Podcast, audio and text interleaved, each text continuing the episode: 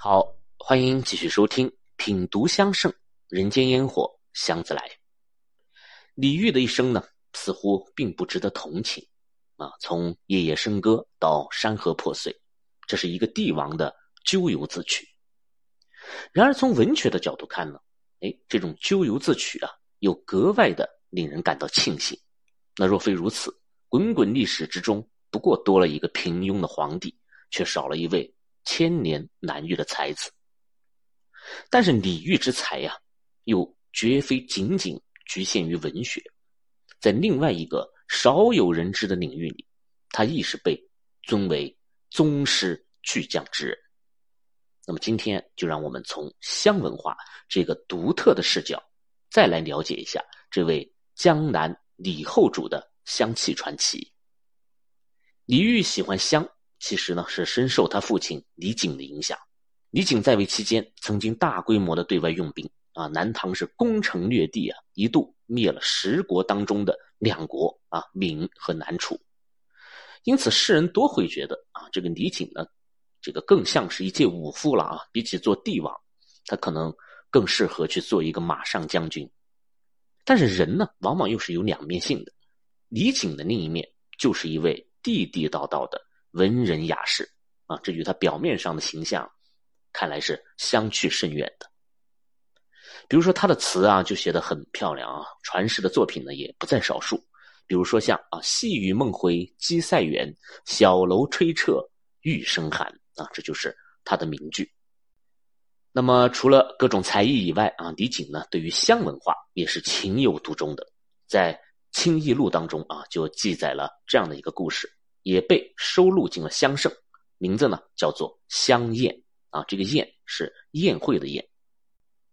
原文呢是这样写的：李璟保大七年，召大臣宗室赴内香宴，凡中国外夷所出，以至和合兼以，佩戴粉囊，共九十二种，江南素所无也。那么这段文字里啊所说的这个保大就是李璟的年号了。那么保大七年呢，基本上就是啊这个南唐啊最为鼎盛的这个时期。那么这一天，李璟啊就召集了大臣和宗室入宫，举行了一场盛大的宴席。但是此宴却非同寻常啊，它不是普通的这种啊吃喝玩乐，它竟然呢是一场香的宴席，所以叫做香宴。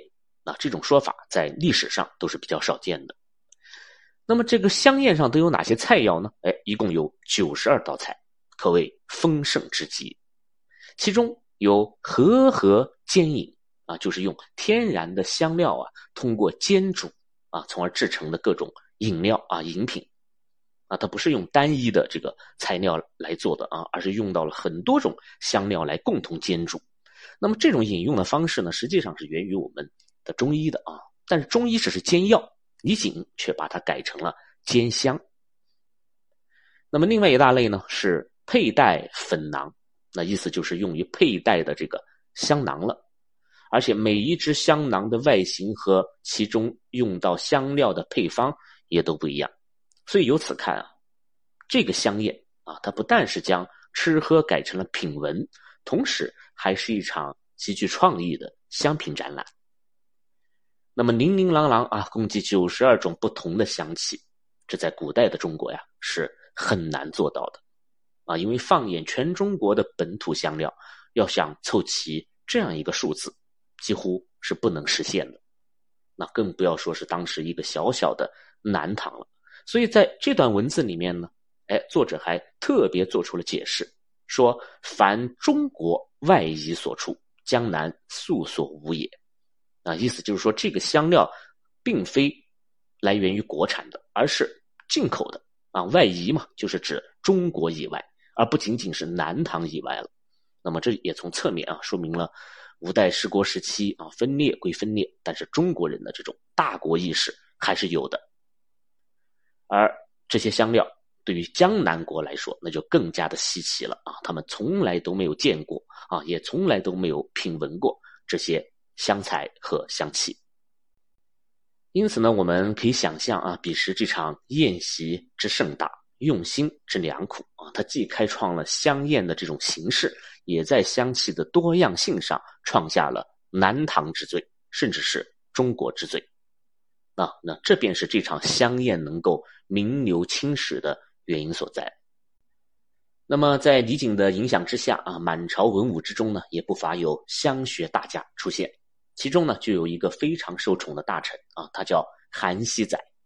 那么，韩熙载啊，高才博学，精通音律书画，那对于香文化更是有着独到的见解。在香圣上啊，有这样一则记载，叫做《花宜香》。韩熙载云：“花宜香故，对花焚香，风味相合，其妙。”不可言者。那么这句话的意思就是，韩熙载曾说啊，有一种很好的香气搭配，就是把天然的花香啊与对应的香料放在一起品闻啊，比如说一边赏花啊一边焚香，那么就能让两种香气完美的融合啊，实在是妙不可言。那么原文第二句啊又写道：木犀宜浓脑，荼蘼宜沉水，兰。宜四绝，含笑宜摄，占卜宜谈，啊，这句话非常的重要。韩熙载呢例举了五种花香与香料的搭配，啊，木犀适合与龙脑香来搭配，啊，木犀就是桂花。荼蘼呢则适合与沉香来进行搭配，啊，荼蘼就是蔷薇的一种。兰花则适合与四绝香。来搭配，那么四绝香啊，在香谱当中并没有明确的记载，但是有三云四绝之说，啊，都是一些富贵奢华的香气啊。三云嘛，就是指龙脑啊、麝香、沉香，所以我们推测这个四绝应该是指四合香，也就是用沉檀龙麝四大名香来制成的香品。然后含笑花适合与麝香来搭配。而占卜呢，则适合与檀香来搭配啊。占卜就是郁金香。那么，当然也有人认为啊，这个占卜呢是指栀子花啊，实际上是不正确的啊。大家之所以觉得占卜这两个字很陌生啊，好像没怎么听说过啊，因为它是一种来自于梵语的音译啊，它在佛经当中会经常出现，它特指一种黄色的花朵，而不是白色的花朵。那么，经过考证，它应该是木兰科含笑属的一种黄兰。那么，在中国的制香典籍当中啊，它通常被称为郁金香。那么，韩熙载的这套理论呢，并非是空穴来风的啊。事实证明，这五种香气的搭配的确非常的绝妙啊，直到今天都是制香法门当中的重中之重啊，堪称是我们制作花香类合香的一个基本的法则。因此啊，韩熙载他深厚的香学功底已经可见一斑了。那么有如此的宠臣啊，又有如此的君王，那我们不难想象啊，彼时整个的江南宫廷是有多么的香气四溢。那么说起对于韩熙载这个人的了解啊，我想大家可能更多的是通过那幅著名的《韩熙载夜宴图》而认识他的。那么实际上这幅图啊。就是李煜让人去画的这件事呢，说起来也很有意思啊。当时李璟去世之后，李煜即位，但是当时的这个国力啊，已经是日渐衰微了啊。江南国的内部也开始出现了各种各样的混乱。那么，由于当时最大的威胁是来自于北方的强国的，那么朝廷呢，对于北方来的官员就尤为的放心不下啊。所以每天各种内斗、猜忌啊、阴谋权术，总之是层出不穷。那么这个韩熙载，他偏偏就是出身于北方的这个名门望族，而且呢，他位高权重，是名满天下的人物，啊，所以如果他有异心的话，那是能够一呼百应的。所以对于这一位啊由北入南的肱骨老臣李煜，自然是起了重重的疑心。可是韩熙载老辣呀，他一眼就看出了李煜的猜忌，所以就干脆不理正事了啊。成天就在家里饮酒作乐啊！我心想，这样了，你总不至于还怀疑我吧？可是李煜还是放心不下啊，就派人啊，悄悄的到韩熙载的府上去偷窥，啊，看看他整夜整夜的究竟都在干些什么。那么被派去的这个人也是画工了得，他叫顾闳中，尤其善画人物，他可以把人物的表情、神态全都给画出来啊。他曾经也给李煜啊画过肖像。那么李煜之所以要派他去啊，不仅仅是想要看看当时的那些场景，他就连这些人物心里在想些什么，李煜啊都想要知道。所以韩熙载的夜宴。以及夜宴上形形色色的嘉宾、歌妓、侍女啊等等这些元素，都被顾闳中用画笔啊详细生动的记录下来了。那么这幅图，如果按照今天的话来讲，应该啊就是一张偷拍的照片。而没有想到的是呢，就是这么一次机缘巧合，却让这次偷拍啊变成了流传千古的国宝珍品。啊，这幅图今天被收藏在北京故宫博物院啊，大家如果有机会可以去观摩一番。那么，总之啊，李煜的才华是有家学渊源的，李璟就给他做了一个很好的榜样。而李璟对于香学的痴迷以及整个宫廷的这种香气的氛围，也给予了幼年李煜种种潜移默化的影响。青出于蓝而胜于蓝啊，李煜呢，不论是词还是香。最后都远远超过了他的父亲，而除了父亲能够把李煜最终塑造成一代荷香宗师的，我想还有一个人的功劳，那就是小周后。李煜最拿手的香方就是帐中香，在香圣当中啊，仅仅是他所创作的《江南李主帐中香》这一款香方，里面就包含了四种不同的制作方法啊，比如说我们前面所讲的鹅泥帐中香。只是其中之一。我们今天一说起帐啊，通常就会想到夏天防蚊子的蚊帐，对吧？蚊帐很简单啊，纱质的啊，有那些细小的孔眼，它把床罩住的同时呢，啊，又能够透气啊，能够防蚊虫啊，它是一种常用的工具了。但是在古代啊，帐这个东西可是大有讲究的。虽然在古语的释义当中啊，我们说自上而下覆谓之帐，那这个就是从上往下覆盖的意思啊。这种用法呢，看起来是跟今天啊没有什么区别，但帐的用途啊却比今天要广泛的许多。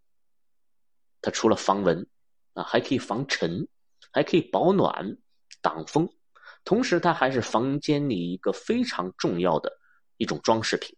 它还兼具了一种私密性和营造气氛的功能，因此古人的帐啊，要比我们今天的帐复杂的多啊。它不但需要更多的实用性，同时还需要具备观赏性。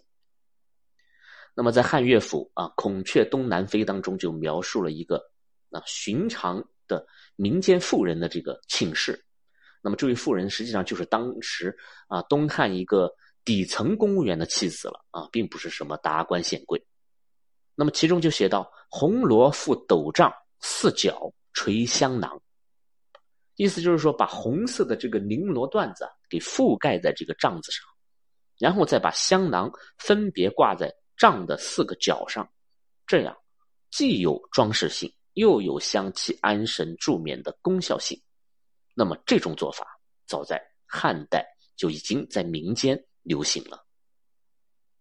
那么宫廷里面的帐就更夸张了啊！相传汉武帝就曾经做了两顶很有名的帐，叫做甲乙帐。那顾名思义嘛，就是甲帐和乙帐。古文记载啊，视琉璃珠、夜光珠等珍宝者为甲帐，以居神；其次为乙帐，以自居。啊，意思就是说，这个甲帐是给神仙用的。那么倚仗呢，则是给皇帝自己用的，啊，以至于到后来啊，南北朝的时候，还有一位诗人叫沈约啊，他还为此专门做了一首咏帐诗。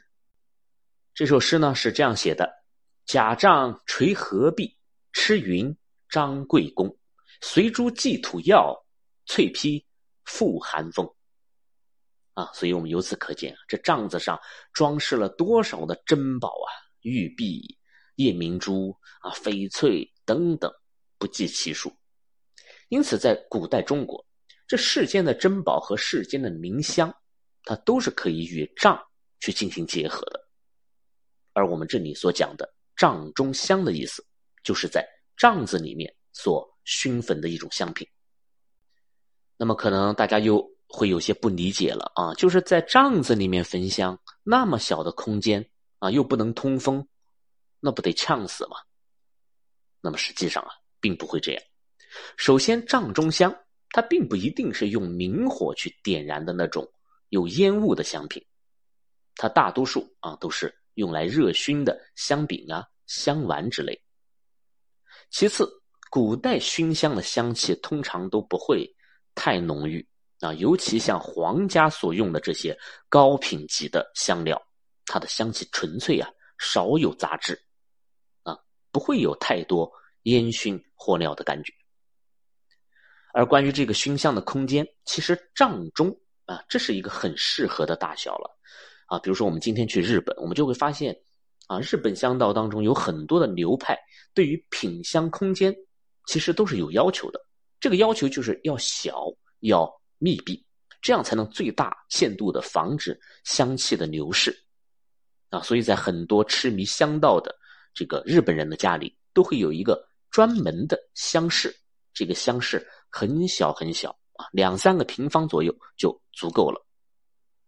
而中国人的做法呢，就更加简单一点啊，我们把帷帐一拉，那就是另外一个世界了。那么李煜什么时候会用帐呢？那当然就是当他就寝的时候。那李煜会跟谁一起用帐呢？那当然就是小周后了。而恰好啊，这位小周后，他除了精通音律呀、诗词之外，他本身就是一位香痴。所以两情相悦之处啊，悦的不仅仅是男女之事，还有他们二人的共同的爱好和对美好香气的追求。于是，帐中香就在他们的耳鬓厮磨之间，达到了历史上的最高水平。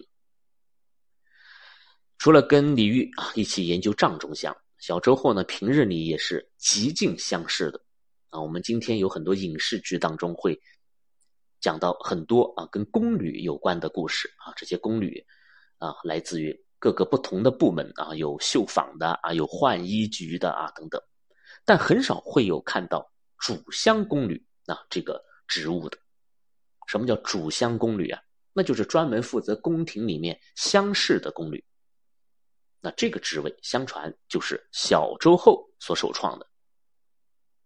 那么主香宫女的工作呢，也很有意思啊。比如说，他们要持百合香粉屑，把皇宫里啊都均匀的撒上这些香粉。那同时还要负责各种场景的这个焚香的礼仪啊。然后不同场景所用的这些焚香的器具呢，也各自不同。那么在香圣当中啊，就有这样的一段记载。他说：“李后主长秋，周氏居柔仪殿，有主香宫女，其焚香之器曰：八子莲、三云凤、折腰狮子、小三神、万字经、凤口鹰、玉太鼓、荣华鼎，凡数十种，皆金玉为之。”那么这里的意思呢，就是说李后主的皇后周氏啊，是居住在柔仪殿的。那么这个大殿里就有主香的宫女，而他们焚香所用的这些器具啊，都非常的精美，啊，大大小小有各种各样的雕塑啊、造型啊，有莲花、凤凰啊、狮子、仿古的青铜器等等啊，总之是巧夺天工啊，用料上乘啊，都是非金即玉的。那么在焚香之余啊，小周后呢？跟这个李煜还常常会研究啊，制作各种各样的香宴啊，就是把香料制成各种茶饮和食物了啊。想必是得到了他们父亲啊李璟的真传。所以小周贺和李煜还真的是应了那句老话啊，就是不是一家人不进一家门啊，二人堪称是神形合一。那么也正是因为这种天造地设啊，情投意合，才让李煜在如此美妙的爱情之中，创作出了美妙绝伦的香气。所以我也一直坚信啊，李煜的诸多香方，没有一个会是在国破家亡啊、妻离子散之后去创作的，因为一切美好的气息啊，都一定是来自于美好的时光的，这一点不容置疑。那么李煜的日常生活呢，也是与香常伴的啊，无香不欢的。不论是在饮酒作乐的喧嚣之中，还是在细雨清风的深思之中，香气啊都无处不在。啊，比如说他在一首《浣溪沙》当中啊，如此描述：他说：“红日已高三丈透，金炉次第天香瘦。红锦第一随步骤，佳人五点金钗六。九恶十年花蕊秀，别殿遥闻箫鼓奏。”那么这里啊，描写的就是他在金陵的大殿之上啊，太阳都已经升得老高了。那意思就是说，从昨天晚上开始，他就在喝酒唱歌啊，一直到第二天中午都没有停下来。那么香炉里早就已经不知道添了多少回的香了啊，因为香嘛是不能断的。然后他又继续的欢歌畅饮，而不知疲倦。啊，当然这首词里面提到了两个字，叫香兽，啊，野兽的兽。我们通常可以做两解，啊，一解呢为兽形的香炉，啊，就是这个烟气啊可以从兽口之中喷涌而出，谓之喷香瑞兽。那么二解呢，就是它可以是一种香炭，啊，就是把木炭给磨成粉，然后又在炭粉里去添加香料，最后再把炭粉。重新给塑造成各种兽的形状啊，比如说狮、虎豹啊、麒麟等等。那这样就可以在取暖的同时，让房间呢充满香气了。而且这种兽形的炭呢，也彰显了皇家的威严。但是在这句啊“金炉次第天香兽”当中，因为已经有了金炉了，所以我认为它不应该再做香炉来解。所以我认为这里应该指的是兽形的香炭。那么，另外一首叫《采桑子》啊，李煜呢立马又换了一种风格。他说：“庭前春竹红英尽，舞态徘徊。细雨霏微，不放双眉时暂开。绿窗冷静芳音断，香映成灰。可奈情怀，欲睡朦胧入梦来。”你看，这个意境就变得很美了啊！细雨霏霏。浸润了落花，也浸湿了愁绪。那么我双眉紧锁呀，是愁上心头。那窗外的琴声断了，香炉里的这个印篆呢，也烧成了灰。当我正要昏昏睡去的时候，情怀却突然涌了上来。其实什么是情怀啊？就是心里想念的那个人，悄然的走进了我的梦中来。啊，那么这就是李煜啊典型的这种花间派的风格了。他把愁绪写的是美轮美奂，但需要注意的是啊，此时此刻的这种愁绪，愁的并不是什么故国家园，纯粹啊只是闲愁而已。那若是日夜香不离身啊，倒也不算什么本事啊，因为古代有太多的文人雅士都有这种嗜香的习惯。那如果像主香宫女那样啊，每天按照既有的香方去制作香品啊，然后按照既有的各种规矩啊去焚香礼拜，那也不算什么本事啊，因为这就是一种循规蹈矩啊，照葫芦画瓢而已。所以在香学界啊，最难的不是难在用香上，而是在于创香，也就是创造一款香气，并且能让这款香气。流芳千古，这个就太难了，因为香气是因人而异的啊，你喜欢的他可不一定喜欢。那你要创造一款传世香方的话，这个香气首先要具备的一点，就是要让大多数人都喜欢，还不是某一个时代的人，而是在这千百年当中，这些嗅觉审美不断进步的人们。所以，创香是伟大的，而创香呢，也是。李煜的人生关键词之一。那么下一讲，我们就来好好聊聊李煜所创作的这些传世香方。好了，这期节目啊，我们就聊到这里。本节目由喜马拉雅独家播出，我是见闻香堂青花家子，谢谢你的收听，我们下期再见。